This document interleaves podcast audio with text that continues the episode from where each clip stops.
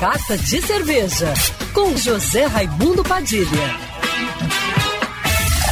Alô, ouvintes da rádio Band News FM Rio, saudações cervejeiras. Bem-vindos ao Carta de Cerveja de hoje. A Prefeitura do Rio de Janeiro anunciou essa semana que a atual travessa Jalisco, que fica localizada na Nova Brasília, dentro do complexo do Alemão, na zona norte da cidade, vai se chamar Travessa Marcelo Ramos Andrade. A mudança de nome é uma homenagem pública do município a um dos cariocas que mais fizeram pela cerveja artesanal na cidade o saudoso fundador do bistrô Estação RR, que foi mais um morador de comunidade a fazer parte da terrível estatística de vítimas da Covid-19.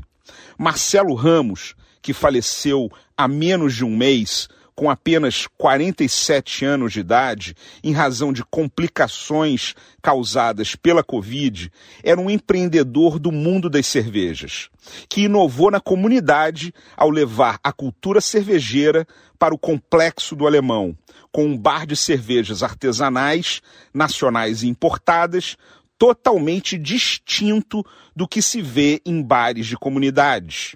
O sucesso foi tanto que Marcelo Ramos abriu novas casas de cerveja artesanais em outros bairros e lançou suas próprias cervejas, que levavam a marca do bistrô RR para fora dos limites da comunidade.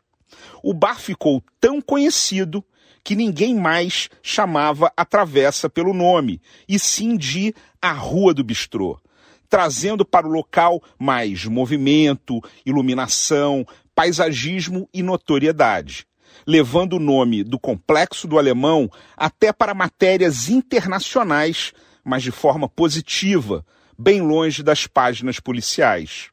O mundo da cerveja no Rio está triste com a perda do querido Marcelo Ramos, mas satisfeitos de uma certa forma com esse reconhecimento. Um brinde à nova travessa Marcelo Ramos Andrade. Que ela seja tão iluminada quanto ele foi em vida.